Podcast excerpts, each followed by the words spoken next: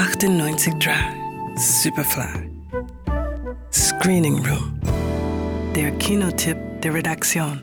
Bevor ich meinen Preis für was auch immer annehme, beginne ich mit einem kleinen poetischen Vorspiel. Das ist in der rauen Wildnis von Kentucky entstanden. Damals hatte ich noch nicht mal einen Pflaum am Sack. Okay. Jetzt geht's los. Eines schönen Tages werde ich die Welt verschlingen. Und wenn ich das tue, geht ihr alle qualvoll zugrunde.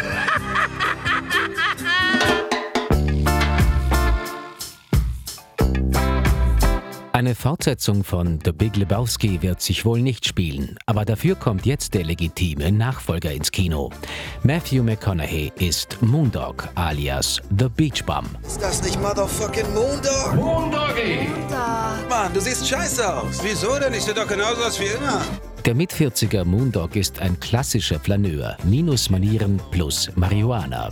Er stolpert von einem Wahnsinn in den nächsten, lässt keine Gelegenheit auf Sex oder einen Joint aus und haut zwischendurch in die Tasten seiner Vintage-Schreibmaschine. Genau mein Ding. All diese Dinge, die den Saft meiner Lenden befeuern. All das ist mir wichtig. Dann höre ich Musik. Die Welt halt wieder und wieder. Und dann treffe ich die Frequenz, bei der ich anfange zu tanzen. Dann bewegen sich meine Finger. Alles an und in mir wirbelt durcheinander. Und die Scheißwörter kommen einfach raus. Doch als er wieder mal über die Stränge schlägt, landet er vor Gericht und wird zur Reha verdonnert, wo er seinen Roman vollenden soll.